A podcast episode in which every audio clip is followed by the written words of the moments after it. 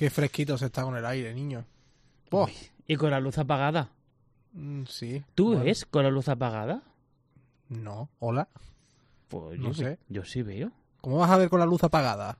A ver, ver, ver como tal, no. Entonces, Sientes que hay sí. bultos.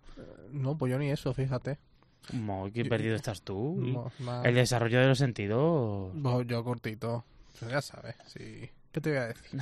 Hay que ver. Bueno, que a lo tonto nos hemos metido en julio, ¿no? Bueno, el verano ya llegó. Eh, el verano ya está aquí y nosotros aquí. Y que sigamos. Hombre, mucho tiempo.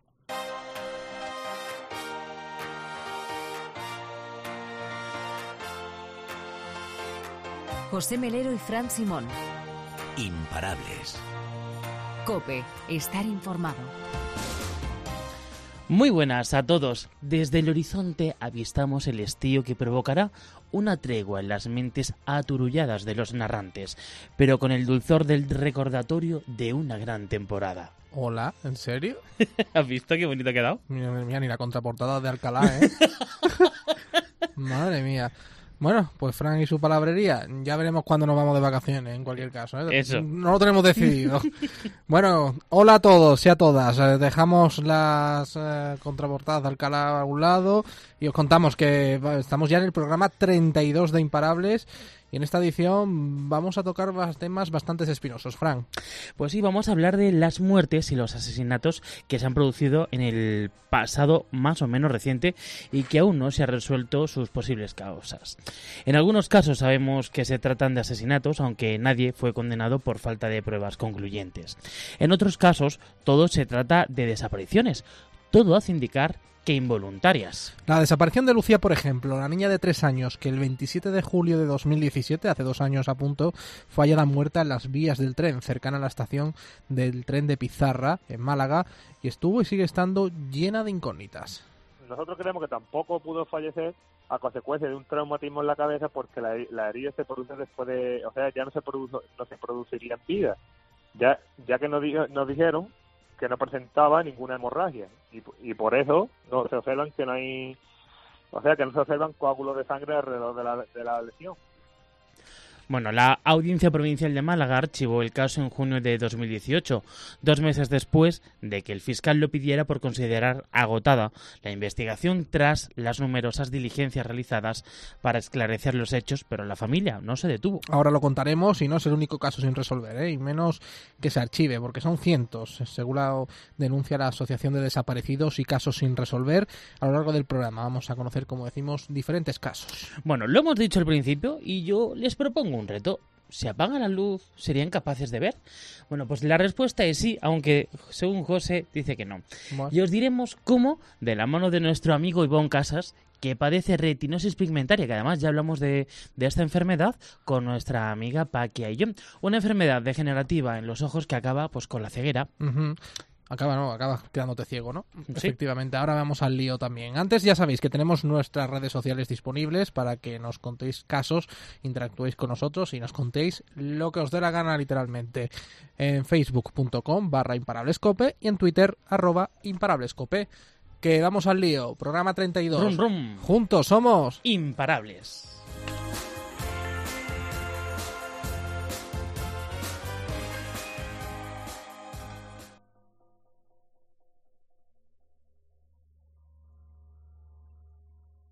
José Melero y Fran Simón. Imparables. Cope, estar informado.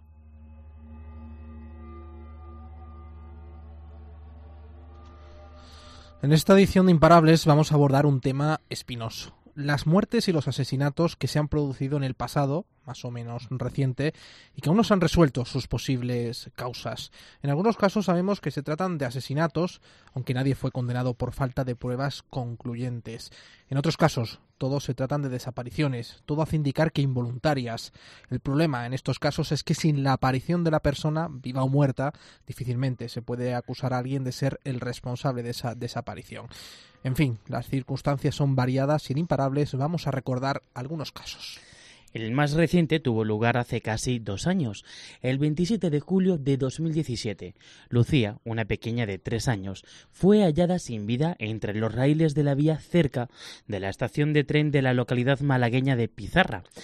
Tanto las circunstancias que rodearon su muerte como su desaparición horas antes del hallazgo están repletas de incógnita. No obstante, la Audiencia Provincial de Málaga archivó el caso en junio de 2018, dos meses después de que el fiscal lo pidiera por considerar agotada la investigación tras las numerosas diligencias realizadas para esclarecer los hechos. Una de las grandes incógnitas es cómo pudo la menor, pese a su corta edad, caminar sola por las vías en medio de la noche los cuatro kilómetros que separaban el bar de la estación de Pizarra donde cenaban sus padres hasta donde fue localizada horas más tarde. Sus padres, Antonio y Almudena, sostienen que la pequeña era incapaz de hacer ese recorrido sin ayuda. Ante tantos interrogantes, los padres se siguen movilizando para reclamar que se reabra la investigación. Antonio es el padre de Lucía. Eh, habéis iniciado un proceso de recogida de firmas hace unos meses para que se reabra el caso. ¿Cuántas firmas lleváis ya recogidas? Sí, pues como bien dice, llevaremos ya sobre 90.000 firmas.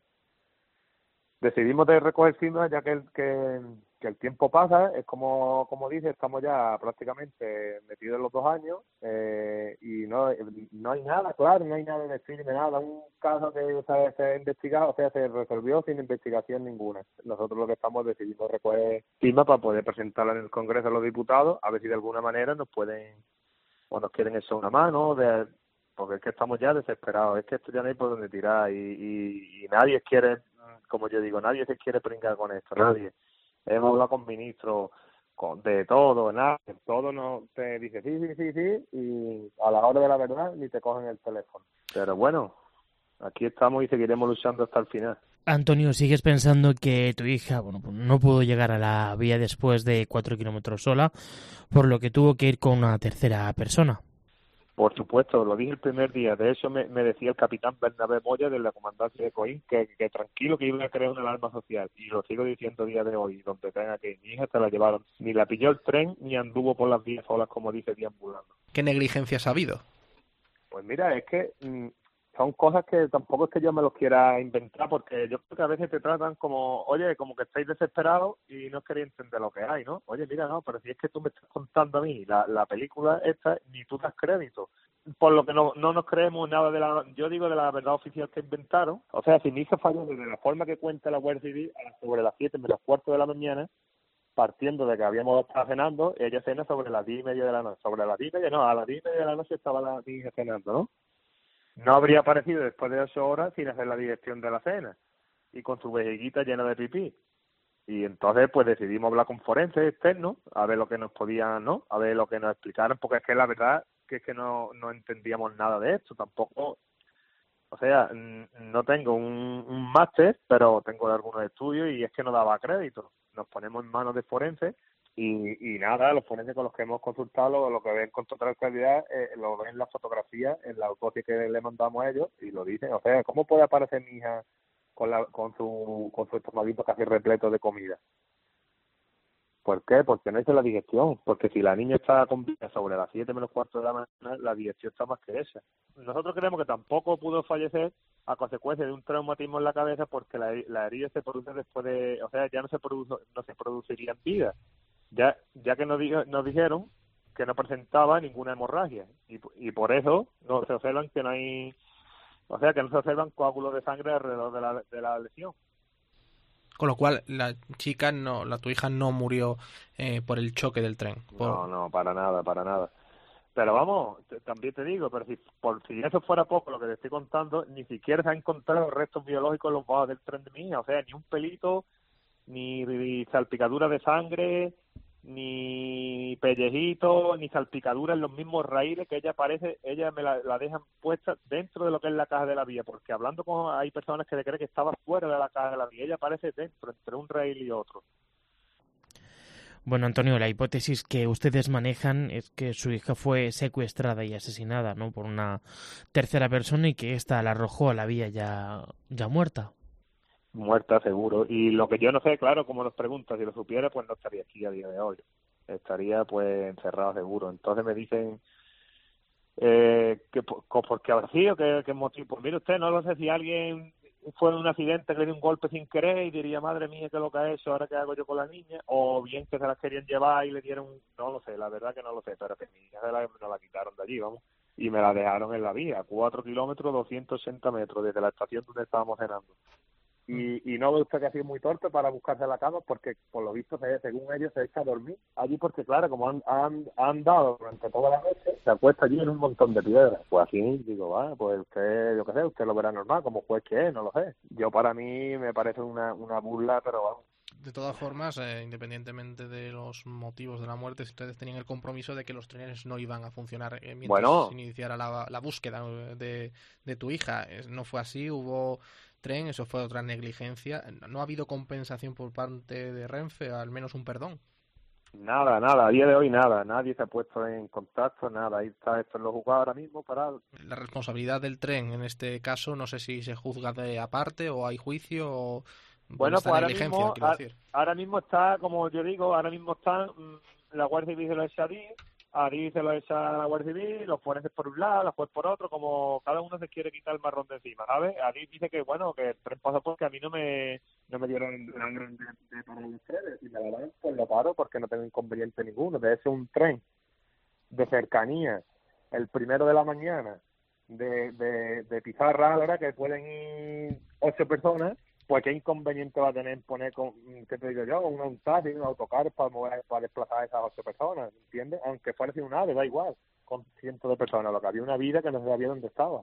Mm, ¿Cómo lo lleváis dos años después? En lo más... lo- Bueno, pues mira, esto es, esto es un sin vivir, esto es un infierno, mal, con, ¿qué te digo? Peor que al principio, todos los días, cada día nos está haciendo más falta. Y, y lo que ellos, vamos, por lo que pueden estar tranquilos, que vamos a mover cielo y tierra y vamos a llegar hasta el final de, de, de nuestro día luchando por ella. ¿Y Almudena cómo lo está llevando? Almudena, pues igual, fatal, porque como madre que es también, pues ya ves, ella su trabajo, cuando llega de su trabajo, se encierra aquí, sus persianas abajo y las fotos y a llorar. Mm. Y, y esto es que, como yo digo, contando los días en- en- como cualquier familia normal, ilusionada, un día más, pues nosotros al revés, venga, un día menos, ya queda un día menos, ya queda un día menos. Pero bueno, que vamos a luchar y que pueden estar claros que vamos a ser la peor pesadilla de ellos. De lo- todo, todo el empeño que han tenido, o sea, si todo el empeño que están teniendo en dejar esto tapado, no investigar, mm, pasar desapercibido, si fueran puestos en intentar darlo esto, a lo mejor a día de hoy estaríamos hablando de otra cosa, pero parece que no tienen interés, no sé por qué. ¿Habéis necesitado ayuda psicológica para salir adelante? Sí, bueno, te ayudan también, te... pero que yo más que ayuda psicológica ni nada, yo lo que quiero es como digo, luchar y poner cara a quién o han hecho esta mi hija y por qué. Y ya después pues ya veremos, ¿ves? Lo que hacemos. Pero. Es lo único que pide, porque ni ayuda psicológica ni nada, esto nadie, nada, nadie te puede ayudar, nadie se imagina lo que es pasar por este infierno de por vida, lo primero de ella y después a, la- a los que se quedan aquí pues se quedan pues desterrados para toda la vida. Claro. Ya nada tiene sentido en la vida, ya nada te, nada, lo que quiero es mi hija y nunca la, más la voy a poder tener. Tengo asumido donde está, asimilar nunca la asimilaré. No tenéis más hijos, ¿no? No. ¿Cómo vivís? ¿A qué os dedicáis? Eh, bueno, pues mira, el modelo trabaja en una gasolinera de, en la caja y yo trabajo con una empresa de, de transporte de, de supermercado Sí, sí. y ahí vamos, luchando y, y nada, y ni nadie ni nada nos va a parar, vamos. O sea, lo poco que había que se podía haber aprovechado en, en su día de las posibles pistas, posibles testigos, no, no, o no se han querido o no han tenido los medios adecuados o no han sabido ni por dónde empezar. Entonces, pues, es que no se ha hecho nada. De hecho, de las 30 o 35 personas que habíamos cenando esa noche allí, a día de hoy a nadie se le ha llamado a declarar. Para, yo- o sea, lo normal que digan, oye, mira, ¿qué pasa? ¿Usted vio algo, no? Es lo normal, ¿no? No lo sé. Claro. Nadie, a día de hoy. Y ya está. Y aquí estaremos luchando. La juez desestimó casi prácticamente la totalidad de las pruebas que se le pidieron. La desestimó porque ella decía que tampoco la veía oportuna. Bueno, eso no tiene importancia, ¿sabes? Ya. y así estamos. Ella la ha rechazado casi todas las peticiones, como te digo, de, de práctica de nueva diligencia que apuntaran a otra línea de investigación que fuera distinta al accidente. Pues se, se, niega casi prácticamente a todas. Y entonces ya no sabemos ni qué pensar de esta situación, vamos, que no.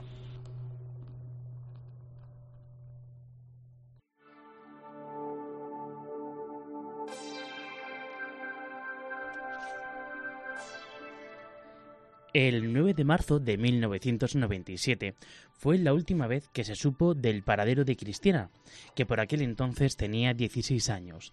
Más de dos décadas después, su madre Luisa espera que su hija aparezca. Es consciente de que es tarea casi imposible, Aquel día se desplazó hasta la casa de su novio, diez años mayor que ella. El motivo de la cita era precisamente para poner fin a la relación. Aquella noche Cristina no durmió en casa de sus padres, en Cornellá, de complexión delgada, unos sesenta de estatura, pelo largo de color castaño, ojos marrones y una peca en la frente.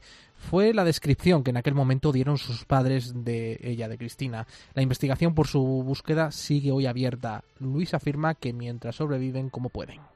Bueno, pues mira, aquí vamos, vamos tirando, vamos tirando porque hay que, que seguir para adelante, intentar saber lo que ha pasado y aquí vamos luchando. El tiempo cada vez no, pues va en tu contra y lo que pasa que que no tienes otro remedio, ¿sabes? Pero es muy difícil, el día a día es muy difícil. Que no sabes para dónde ir, no sabes para dónde caminar, no sabes a qué puerta llamar, ya no sabes qué hacer, tú quieres saber qué es lo que ha pasado y eso es una cosa que no te la puede responder nadie porque nadie lo sabe. En este tiempo las pistas han sido escasas. Tan solo una misiva anónima enviada a los padres de Cristina, en el que decía busquen a Cristina en Gabá, en la ribera de San Clement y Laguna del Remolar. La búsqueda resultó ser un fracaso. Tampoco se descubrió al autor de la carta, pese a las investigaciones. Solamente tenemos, bueno, era en su momento una carta, una carta anónima que decía que buscasen el cuerpo de Cristina en los contenedores de basura. Como llegó la, la carta y pasaron un día y todo, pues entonces se miró en el vertedero, pero tampoco dio resultado porque el mes de marzo no, no lo encontraron. O sea que nunca hemos tenido así nada fiable.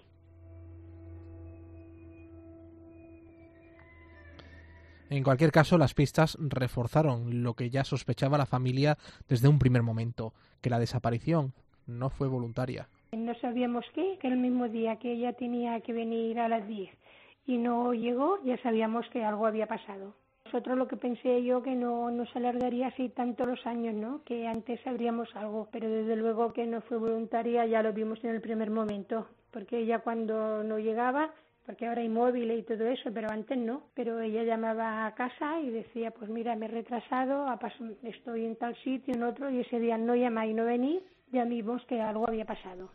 Y es que Cristina, como apunta su madre, era una chica feliz. Ella siempre estaba contenta, ella venía, ponía su música, ella estaba estudiando, ella quería ser azafata, yo nunca la había visto triste ni, ni nada, yo la había visto como era ella pues eso, pues alegre, divertida y con 16 años pues pues estaba pues en la flor de la vida. La causa sigue abierta. La única presión es la incertidumbre con la que vive la familia, ya que al no haber cadáver ni sospechoso de su desaparición, no existe el riesgo de que la responsabilidad penal del responsable prescriba. El primer sospechoso fue la pareja de Cristina, Javier, al ser la última persona que la vio, pero Luisa, 22 años después, también duda como dicen que es la última persona que la vio, pero que ya no sé ni, ni qué pensar, ni qué, ¿sabes? Porque yo pienso que la, la policía trabajó y eso, pero claro, que yo aquella noche fui a, hablas con él para preguntarle que, que, no había venido a casa y él dijo que la había dejado en la carretera de Esplugas, pero yo nunca he tenido relación. Cada año hacemos cosas y cuando he desaparecido hacíamos manifestaciones, hacíamos cosas, nunca he participado, pero yo hasta ahí lo único que puedo, que puedo decir. Pese a que Luis apenas conocía a su novio, sus amigos remarcaron el carácter violento de la pareja o que la intención de Cristina era romper con él. Claro, pero yo como que nunca he hablado con él solamente aquella noche y eso, pues no te puedo, ¿sabes? Decir, ellos igual sí que lo, lo conocían y pueden opinar así, pero yo al no tener trato, pues no, no puedo decir nada. Luisa tiene otro hijo y dos nietos. Están más unidos desde entonces, porque a todos les afecta. Ha perdido la esperanza, pero a veces piensa que mientras no sepa nada, hay que seguir hacia adelante. Hombre, yo desde aquel momento ya pensé que algo no bueno había pasado, ¿no? Pero no, mm, claro que la he perdido muchas veces, lo que pasa es que después digo, bueno, mientras no sepa nada, pues tengo que tirar para adelante, ¿no? Pero bueno, también hay muchos cadáveres que están sin identificar, también hay cosas que se tendrían que hacer, ¿no? Sea el gobierno que esté, entonces yo tampoco puedo decir si mi hija puede estar ahí, ¿me entiendes? pero yo mientras no sepa nada tengo que, que pensar en positivo. Lo que pide la familia es que se ponga fin a la incertidumbre, sea cual sea la realidad de lo sucedido.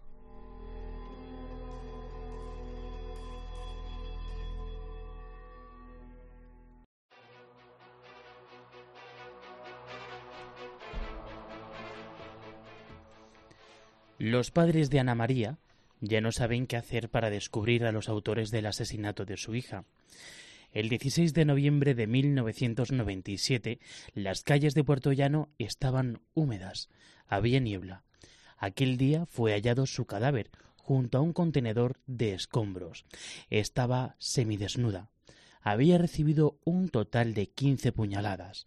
No obstante, en su cuerpo no se registró rastro de sangre, ya que el cuerpo fue lavado previamente en otro lugar. Ante estas circunstancias, José y su mujer viven una pesadilla. Jamás se encontraron pruebas concluyentes. Hasta el momento nadie ha pagado, por tanto, por aquel crimen. José cree que la investigación no hizo bien sus deberes. El novio de la joven, Diego Báñez, fue en su momento uno de los principales sospechosos al estar con Ana María aquella fatídica noche. Tras su detención fue puesto en libertad ante la falta de indicios o pruebas consistentes.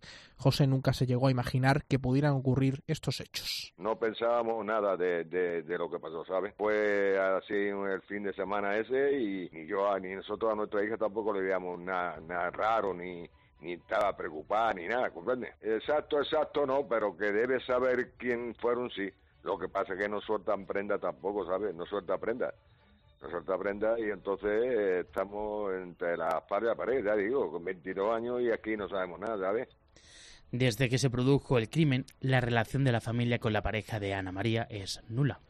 El padre de Ana María, su pareja, debe saber lo que ocurrió, porque esa noche estuvieron juntos, pero no suelta prenda ni él ni los que declararon en su momento. Esa noche estuvo, con ella, ¿sabe? Que no se sueltan prenda ni, ni, él ni la gente que, que cogieron para declarar y eso, ¿sabe? Si están cogidos y para investigar y eso, deben saber algo. Lo que pasa es que por el miedo o lo que sea, no, no, no dicen la verdad. Y que una noche como esa, con niebla, y todo mojado, a donde la dejaron y que no encuentre ninguna ninguna huella, eso eso por qué? Porque no se hizo bien el trabajo. A José no le gustaba el novio de Ana María. Del matrimonio nacieron otros tres hijos. Ana María era la mayor. Todos van eh, a una en su recuerdo y en reclamar justicia. No, no, no, no se llega a superar, que van, que van. vamos pasando los días y, la vida porque porque tenemos que porque tenemos que vivir, pero pero los recuerdos y todas las cosas te se vienen eh, a, la, mente y a la cabeza y viendo que no sacan nada y que va a un montón y que va a un montón de sitios y, y, y no aclara y, no aclara no, no que no aclare que no te ayudan que no te ayudan que dice y dicen sí, no sé qué, no sé qué, no sé cuánto, y se van eso y, no hacen nada. José nota cada instante la ausencia de Ana María. ¿En qué lo noto? Pues en el día a día y, y que tenemos aquí la, la foto en el, en la casa y la está viendo a cada momento, ¿sabes? Está viendo cada momento y de vez en cuando vamos al cementerio, claro, y te acordamos, cuando no, yo porque no la veo, pero la, noto que ella pues está muy decaída y ponerse a hablar con, con alguien y eso pues se viene, se viene abajo, no es que, es que no tiene ni hablar, muy mal, muy mal. La esperanza nunca se pierde, pero José ya se muestra muy pesimista. Hombre, por lo menos te, te quita la, la, la, la, la satisfacción de ver quién han podido ser y por qué lo hicieron y ver y ver que toda esa gente lo meten eh, eh, eh, allí en la cárcel. Lo, demás sigue igual como estamos ahora, pues acordándonos de ella y ya está, a ver. Pero sí, sí me gustaría a mí que lo cogieran, sí, para ver quién son de aquí del pueblo, ¿sabes? Porque, porque esa gente están aquí todavía, ¿sabes?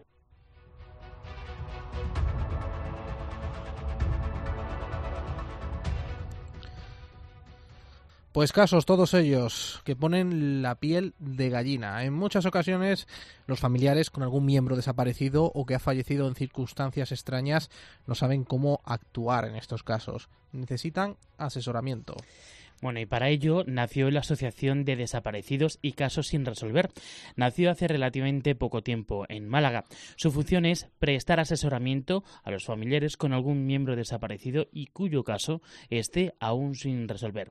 Su presidenta es María Teresa Fortea. María Teresa, ¿qué tal? Muy buenas. ¿Qué tal? Eh, alrededor tenemos un dato de cuántos casos no se, no se resuelven a lo largo del de, año. Pues mira, porque muchos de ellos ni siquiera salen en prensa. Por, por muchísimos motivos. Gente que no tiene poder adquisitivo, gente que, que son que no, no tienen un nivel cultural eh, pues que sepan defenderse y explicarse y, exponer lo que les está pasando. Sobre todo por la costa donde yo resido, todo lo que es Costa de Sol, hay mucho, hay mucho inmigrante que también desaparece y como están solos no se buscan ni se hacen investigaciones, pero al, al año suele haber cientos de desaparecidos. Has comentado, María Teresa, que cada vez hay más casos sin resolver entiendo que los recursos, eh, o la, más bien la escasez de recursos en la justicia, eh, supongo que ralentizan ¿no? las investigaciones e impiden que se lleven, que se resuelvan más casos, ¿no? Exactamente. Sí tengo que decir que tenemos grandes profesionales en España, pero que los recursos que tienen estos profesionales son muy limitados. Es más, eh, hay muchísimo criminólogo trabajando en, departamentos de Guardia Civil, Policía Nacional, que son muy buenos, pero poco criminalista. ¿Qué pasa? La gente no sabe diferenciar entre un criminólogo y un criminalista. Y es muy necesario, muy necesario que los criminalistas se hagan cargo de estas investigaciones y que todos los medios que necesitamos los criminalistas estén a nuestra disposición cosa que en este momento, mm, sinceramente, en España escasea demasiado. Eh, ¿Y cómo les asesora a través de, de la asociación, María Teresa? Mira, tenemos abogados, de, abogados que, que son también gente bastante preparada, porque hay que eh, redactar recursos, mm, un montón de papeleos a nivel judicial, que todo eso tiene que, que tramitarlo un abogado. Lógicamente, eso tiene un coste.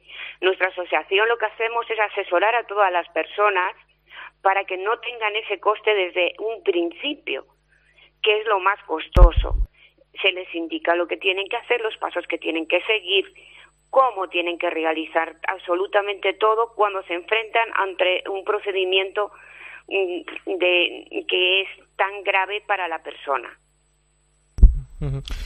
¿Cuáles son esos pasos que hay que dar? Eh, se, aparece, se produce esa desaparición, se sospecha que bueno, es una desaparición no voluntaria. ¿Qué es el primer paso que tienen que dar los familiares?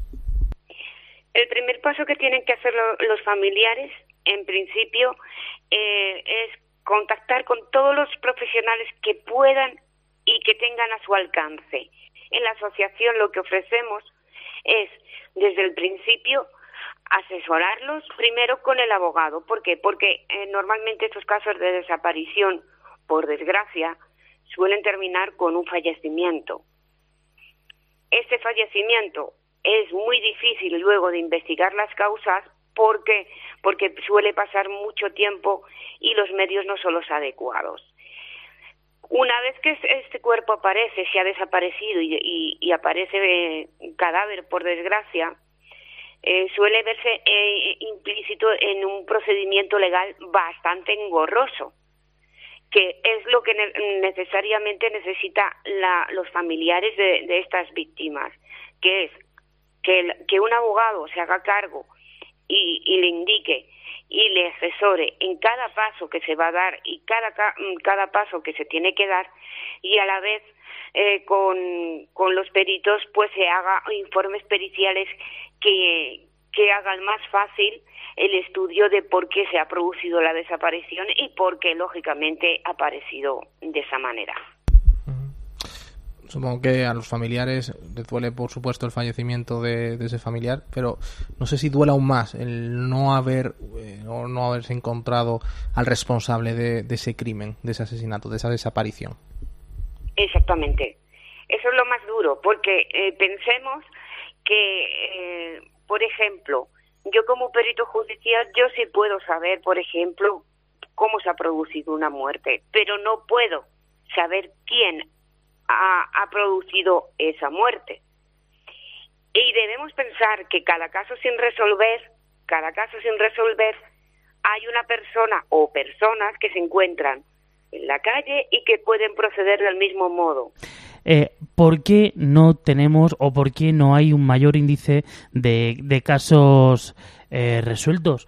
Es que la justicia va muy lenta, los procedimientos son más lentos aún, no tenemos mm, garantías. Pues aunque suene feo decirlo, no tenemos ningún tipo de garantías. ¿Por qué? Porque no hay gente lo suficientemente preparada eh, a nivel judicial para, para resolver ciertos casos. Estos casos, al no, no, no empezar bien un estudio de por qué se ha producido esa desaparición, termina quedándose en el olvido porque no encuentran pruebas, porque no se analizan bien las cosas que se encuentran, que suele ser muy habitual. Eh, pruebas que se encuentran, indicios que se encuentran y no se estudian, se dejan de lado y no se saca toda la información que podría sacarse, que esto favorecería mucho encontrar a personas desaparecidas de una manera o de otra. Pues son las declaraciones de María Teresa Fortea, de la presidenta de la Asociación Desaparecidos y Casos sin Resolver, además de ser perito judicial criminalista forense. María Teresa, que muchísimas gracias por atendernos y ojalá pues se vayan resolviendo esos casos. Eso es lo que tratamos nosotros y es lo que queremos, que por lo menos las familias tengan algún tipo de apoyo y, y aquí nos tienen para lo que necesiten. Y eh, nosotros también estamos aquí para lo que necesiten. Muchas gracias, María Teresa. A vosotros un saludo. Un saludo.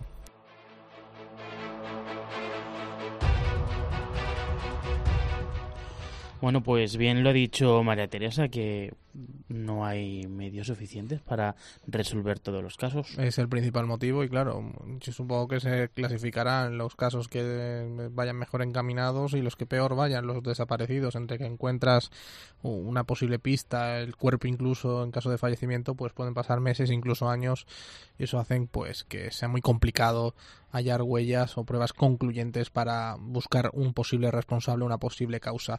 En definitiva, que queda mucho margen de mejora en esta materia, eh, sobre todo en recursos de los criminalistas, que son los que deben encargarse de estos casos. Nos lo acabo de contar María Teresa Fortea, de esta Asociación de Desaparecidos y Causas sin Resolver. Bueno, hemos abordado bastantes temas cargantes, bastante duros, y ahora vamos a aflojar un poquito, ¿no? Vamos a apagar la luz.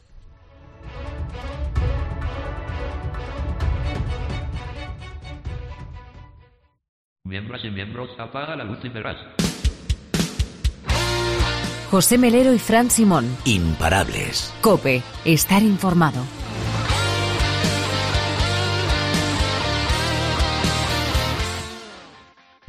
Apaga la luz y verás mucho más que una canción. Esta canción es el eje central del proyecto y la Asociación Cultural sin ánimo de lucro Dame tu Visión, con sede en Donosti, en San Sebastián. Esta pequeña entidad lucha para dar visibilidad a la ceguera a nivel mundial. Desde noviembre de 2011 como proyecto y desde abril de 2014 como asociación. El autor de esta obra musical es el rockero donostiarra Ivón Casas, líder del proyecto y presidente de la asociación. Ivonne Casas padece una enfermedad rara ocular llamada retinosis pigmentaria, una de tantas enfermedades muy poco conocidas que conducen irrevocablemente a la ceguera en muchos de los casos. El objetivo de esta asociación, a través de su campaña Rebeldes contra la ceguera y con Apaga la luz y verás como bandera es ir a buscar al gran músico ciego Stevie Wonder a Los Ángeles para pedirle su colaboración con esta causa. Y le tenemos. Hola Ivonne, ¿qué tal? Muy buenas. Aupa y Egunon, buenos días, ¿qué tal estáis? ¿Qué tal, Ivonne? ¿Todo bien? Todo bien, todo bien y cada vez mejor. Hombre, eso se, se te ve. Ahí estamos. ¿Cómo Bueno, estáis vosotros? nosotros muy bien y, y mejor acompañados contigo. Ivonne, vamos a empezar por el principio, si te parece. Venga. Eh, ¿Cómo te detectaron la retinosis pigmentaria? Yo cuando tenía tres años y medio, así más o menos tres, tres años y medio, que te empiezas a menear un poquito ya más, un poquito a caminar tú solo, digamos, pues mis padres se daban cuenta que, que me golpeaba con obstáculos laterales, altos, se dieron cuenta, me llevaron a un, a un óptico, yo creo, en aquel momento, hace, cuando todo era en blanco y negro, y me puso unas gafas el tío, porque resulta que yo también tengo miopía y astigmatismo, pero aquello no terminaba de solucionar, aunque me dio mucha luz, no terminaba de solucionar mis problemas visuales que luego se, se acabaron eh, desvelando y como tú bien has dicho, se, esto tiene un nombre, se llama retinosis pigmentaria y es una de tantas enfermedades o causas que nos llevan a la ceguera. Mm, Y ahora eh, eres completamente invidente, entiendo. No, prácticamente. Mira, todavía eh, de un ojo prácticamente no veo nada. Me entra un poco de luz y tal, y ya del ojo derecho, pues la verdad es que me queda bastante poco. Esto suele ser así. Vamos perdiendo un ojo y luego el otro. O sea, vamos perdiendo los dos, pero luego, luego uno de repente se destruye casi entero y luego se destruye el otro. Nos pasa mucho de la retinosis, que no, no es a la vez, sino... Pero bueno, con el ojo que tengo bastantes referencias todavía y eso, sí. Sí, y eso ayuda mucho siempre. Tener un resto visual no es lo mismo no ver nada que tener un resto visual, que este es un concepto siempre que queremos tratar porque se entiende muy bien lo que es el ciego, se entiende muy bien lo que es ver bien, pero no se entiende el concepto de la baja visión, que es muy amplio y la verdad es que eh, da lugar a este tipo de cosas que os habrá pasado a vosotros muchas veces, incluso. Y pese a esas limitaciones eh, que tienen las personas que ven poco, eh, eso no te ha impedido, supongo, que seas una persona feliz y una persona que hayas hecho con tu vida, bueno, lo que has podido, has querido, has, te has propuesto, ¿no? Te has marcado en tu vida, los retos. un macho, soy un rebelde desde, de- desde, desde crío, tío. Entonces, eh, he hecho y hago lo que me da la gana. Esto está bien y mal decirlo, pero honestamente, de alguna manera, eh, esto es un poco lo que, quizá debido a, a ese encarcelamiento que sientes de alguna manera, ¿no? Con esa ceguera progresiva, ¿no? Pero he podido hacer muchas cosas y aquí viene mi madre, ¿no? Cuando es importante que, la nombre porque le debo la vida, digamos, mm, porque es eh, desde pequeño siempre ella, lo he contado mil veces, lo contaré otras 300.000. Eh, Ivonne, lo de que ves mal, ya te lo sabes. Ahora, a ver qué puedes hacer con esto. Mira, eh, me mostraba un libro imaginario, eh, me abría las manos así y me decía, mira, en la página de la izquierda tenemos, mira, tienes razón, no puedes conducir, no puedes estar, vamos a pasar de página. ¿Ves cómo paso de página? Mira, paso de página, ¿eh? Mira, aquí está la página de lo que puedes hacer. Tienes manos, te he visto que se te mueven. Tienes pies, te he visto andar, me decía. Y eres listo. Tú lo que eres es un canalla y un sinvergüenza. Y gracias a esto hemos conseguido lo que os voy a contar a continuación, que es una auténtica salvajada. Así de claro. Pues sí. ¿Y qué es, a qué se dedica ahora mismo Ivonne Casas aparte de, de la asociación de Metuvisión? Soy un rockero donostiarra, eh, prácticamente ciego, y me dedico a mis actividades personales, pero prácticamente me dedico a full las 24 horas del día al proyecto Dame tu visión. Tras muchos años me llevó a abrir un proyecto social, a extender mis funciones de alguna manera, vamos a ir un poco más lejos, vamos a trabajar el doble para no conseguir nada, incluso, ¿ya me entiendes? O para, y, y simplemente, eh, Dame tu visión para mí es todo, ya, o sea, yo estoy a full. Es imposible que os cuente ahora mismo todo lo que no se hace en este proyecto, pero fíjate, ahora mismo estamos de enhorabuena. Resulta que hace siete años y medio eh, el proyecto social nace como soy Don Casas, un rockero de Donostiarra, eh, afectado de retinosis pigme- pigmentaria. Quiero dirigir un audiovisual y como apenas veo y tampoco soy director, pues le voy a pedir a la gente que me preste sus ojos para hacer este trabajo. Con ello quiero mostrar que si se quiere se puede y quiero luchar contra la ceguera un poco a nivel mundial, ¿no? Y de alguna manera, pues llevamos siete años y medio en marcha y hace menos de un mes un equipo audiovisual de primera división, y digo bien de primera división, se ha por nuestro documental solidario Apaga la luz y verás. Entonces, ahora mismo este es un momento increíble para este proyecto eh, debido a que, bueno, pues un rockero, un proyecto que lo inicio solo, que de repente se va sumando gente, se va sumando gente, se va sumando gente, un proyecto que no implica, además, eh, como os he dicho, ni cuotas, ni dinero, ni asociarse, ni... Esto es una cosa que cada uno puede hacer lo que quiera y hacer lo que sabe. Y parece un poco desequilibrante, pero entre lo que hemos hecho todos, hemos conseguido de repente, ¡pum! Este proyecto ha tirado seis años y pico hasta que hace poco hemos iniciado la campaña Rebeldes contra la ceguera, el grupo de acción para conseguir nuestro objetivo, nuestro documental, nuestro vamos a por ello y las 158 personas que estamos o 160 que estamos ahora mismo en el grupo de WhatsApp Rebeldes de Élite, que es la élite de los rebeldes contra la ceguera, y, y el resto de rebeldes contra la ceguera que están en otros entornos, en grupos de Facebook y tal y cual, pues somos las personas que finalmente hemos hecho levantar a estos artistas del- de los audiovisuales y que han dicho, aquí se está haciendo mucho ruido y esta es la palabra clave de hoy, es el ruido. De hecho, nuestro logo, y ya con esto termino, Rebeldes contra la ceguera, tiene todas las R's al revés y es por eso, ¿no? Y la palabra ceguera está rota de izquierda a derecha porque pretendemos eso, ¿no? Romper la ceguera, pegar un puñetazo en, en- en la, en la mesa y sacar a los ciegos a la calle. Bueno, ahí han estado artistas, ¿no? Apoyando, como Ketama, Serrat y algunos más, ¿verdad? Buah, es que, a ver, el centro es una canción mía que se llama Apaga la luz y verás, que es como se va a llamar el documental. Cuando empecé este proyecto, pues una de las cosas yo regalar, decir, oye, ahí está esta canción, si queréis podéis apoyar el proyecto, pues haciendo vuestra propia versión o, joder, pues eh, la verdad es que estamos sorprendidos, pero nos escriben de medio mundo para pedirnos las partituras de coro, de orquesta y tal cual, para cantarlas, aunque sea con sus coros y sus orquestas eh, humildes y tal, ¿no? O no conocidas, pero es que luego también es que tenemos las versiones, por ejemplo, del Orfeo Donostiarra, de la Orquesta de Euskadi, de Kepa Junquera, que es un grande de la música vasca, de Sherpa, por ejemplo, también, una leyenda del rock. Ivonne, vamos a hablar de Rebeldes contra la Cega. ¿En qué consiste exactamente? Eh, Dame tu visión, te agradezco la pregunta. Es una pequeña asociación compuesta por tres personas, presidente, yo mismo, secretaria y tesorera, el único afectado de algo visual, yo, con retinosis pigmentaria, y desde un principio pretendíamos ser diferentes, ni mejores ni peores. Venimos a sumar, ¿eh? Esto que quede bien claro, lo decimos en todas partes, aquí todo el mundo lo hace muy bien, lo que cuesta es una opinión personal, lo que pasa es que cuesta muchísimo y lo que queremos es meter mucho, mucho ruido. Como os decía, esta asociación es muy pequeña y pretende ser una asociación que luche contra la ceguera y no asociar personas ciegas o con discapacidad, en principio ese es nuestro, objetivo.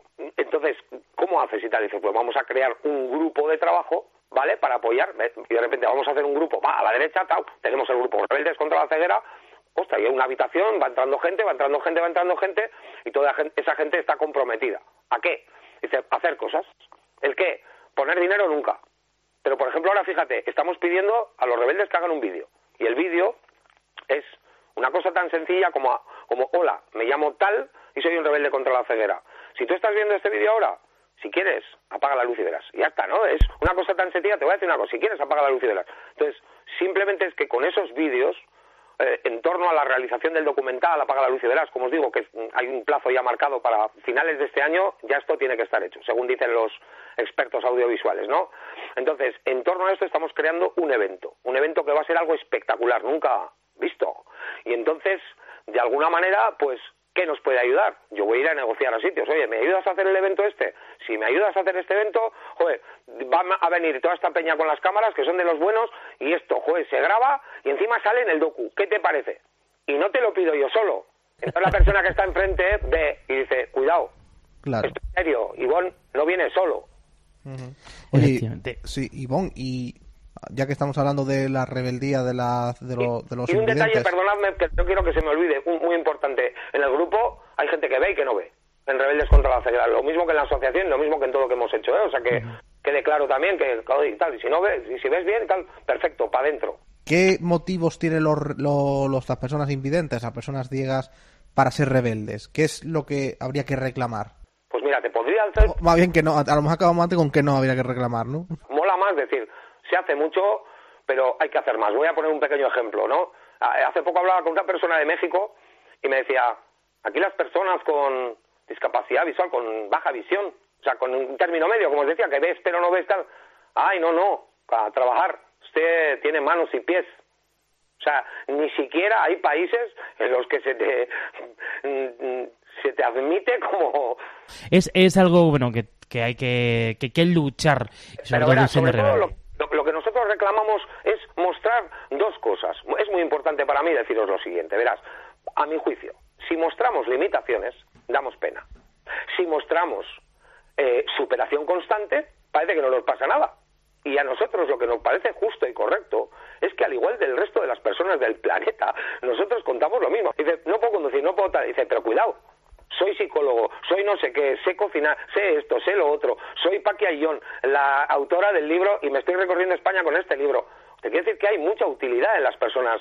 Te pones a pensar, esto da miedo porque somos personas que podemos integrarnos perfectamente con ayudas y lo que quieras en el mundo laboral, no en todas partes, pero sí en muchas. Yo pienso que todo se puede. Y una cosa que se va a poder va a ser que Stevie Wonder eche una mano en esto, Ivonne. Vamos a intentarlo, es una excusa, ¿no? Stevie Wonder, eh, nos, nos va a encantar si algún día vosotros os imagináis, os acordáis de cuando eh, si bebes no conduzcas, ¿no? Con la canción de Don't Drive, Don't, que tenía de fondo y tal, el anuncio aquel, ¿os imagináis que este tío nos echa una mano?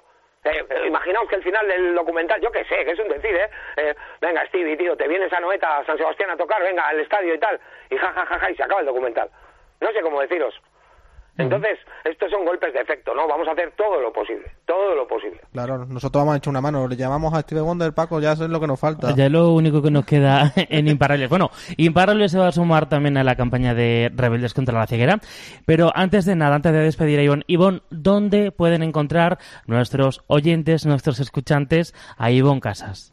Mira, básicamente nos movemos en Facebook. Nuestra actividad, nuestra actividad está en Facebook y hacemos una cosa muy chula, a mi juicio por lo menos, de, de lunes a jueves eh, estamos en directo, por ejemplo. Ahora, concretamente, de lunes a miércoles, los jueves hacemos unas reuniones, nos, nos, ¿cómo nos vemos las personas? Nos vemos en reuniones virtuales, en una plataforma que se llama Zoom, que es una maravilla, y donde ciegos y no ciegos y tal, a través de un enlace, ¡can! Nos, nos vemos, hay gente de medio planeta y tal, ¿no? Entonces, todos los días eh, estamos en directo en Facebook de 10 a 11 de la noche, hora peninsular española, y hacemos lo que llamamos la entrevista. Todos los días le, le, entrevistamos o conectamos un rato con, con uno de los componentes del grupo privado de WhatsApp, Rebeldes de Élite, que como os decía es la élite de los rebeldes contra la ceguera, el proyecto solidario que va a cambiar la visión del mundo. Este es un poco lo que es nuestro lema, ¿no? Y de alguna manera, pues eh, estamos en directo ahí en Facebook. Ese, ese, ese, es donde la gente nos puede seguir. Este es un proyecto de paciencia. Eh, llevamos dos años haciendo directos, ¿eh? Y nos siguen 40, 50, 60 personas al día. Nos da igual pero luego ves el resultado final y dices, mira, lo han visto 300 al día siguiente y tal, 400, y despacio, esto, esto es de picar piedra. Esto no se puede entender un día. Lo que sí se puede entender es que aquí no tienes que poner pasta y que lo que se te va a pedir es esto, que hagas vídeos y que, hagamos todo el ruido que se pueda para, para despertar cosas. Pues Ivonne Casas, imparables desde hoy, te va a echar también una mano, va a ser altavoz de todo lo que haga Dame tu visión y Rebeldes contra la ceguera. Ya Pues estamos... me parece increíble, macho, te lo juro, os lo agradezco y os doy las gracias en nombre de todos los rebeldes porque la verdad, bueno, es que estas cosas son las que molan al final, dices el seguimiento, que la gente se empieza a interesar y oye, que la gente, sobre todo, el que lo comprenda, ya, porque no pretendemos tampoco que, que todo el mundo lo comprenda, ¿eh? o sea, nosotros contamos lo que hay y el que lo comprende, ok, y, y el que no, pues que tire para otro lado y sin ningún problema. Aquí todo es voluntario, macho.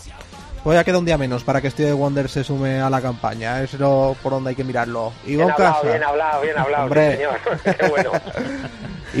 Que muchísimas gracias y que aquí nos tenéis para lo que necesitéis. Eh, el lema de este proyecto, ideas, unión y blind rock. Para que lo sepáis, las ideas se nos ocurren, la unión de Peña y el rock ciego ahí siempre de fondo, el blind rock. Nosotros tenemos otro lema, sois imparables.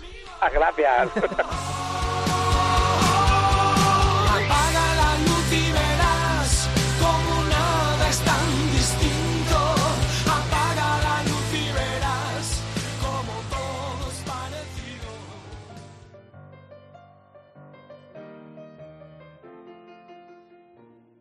José Melero y Fran Simón. Imparables. Cope, estar informado. Bueno, hemos escuchado la versión en la entrevista más rockera Sí. de Apaga la luz y verás, es el tema de Ivonne Casas, de nuestro amigo. Uy, esto es más rollo Pues- gospel, ¿no? Este es, eh, sí, pues fíjate que Coro. lo- es un coro, pero no es un coro cualquiera. De hecho, no es un coro, es un orfeón. Ah, Y es el Orfeón Donostiarra. ah, muy, muy famoso. Exactamente, mira, mira. Es que un coro bien cantado, Bien afinado, bien compactas. coordinadas, eh, es, un, es una maravilla mundial, ¿eh? Hay un vídeo de cómo se grabó con el Orfeón Donostiarra. Sí, Y, y la verdad que a Ivonne hubo un momento en que casi se le escapan las lágrimas. fíjate, Ivonne. Y es precioso, ¿eh? Eh, ¿Tú sabes quién me recuerda a mí el Ivonne al escucharle y tal? Al pirata. Sí, Nuestro sí, pirata, fíjate, nuestro pirata de, Rock FM. Tiene, tiene un cierto... Sí, sí, es ese estilo, rockero. Oye, pues me está ocurriendo una cosa, a ver si los podemos juntar a los dos. Bueno. Ya, ya veremos. Ya veremos. Si aquí todo es posible. Exactamente. ¿Dónde? ¿En Donosti o en Madrid? Donosti, ¿no? Cambiamos. Donosti, exactamente. Es muy buena época del año para ir. Exactamente, fíjate. Fíjate. Qué fuerza, qué garra. Bueno, ¿qué te parece si vamos con la frase? Sí, de Helen Keller, una gran escritora, oradora, activista política y, ojo, sordociega estadounidense. Hemos tocado también el tema de los sordociegos. Bueno, cuando tenía 19 meses sufrió una grave enfermedad que le provocó todo este problema, esa pérdida de visión y de audición, y dejó una frase para la historia, Frank. Las mejores y más bellas cosas del mundo no pueden ser tocadas o vistas, deben ser sentidas con el corazón. ¿Cuánta razón lleva esa señora, eh?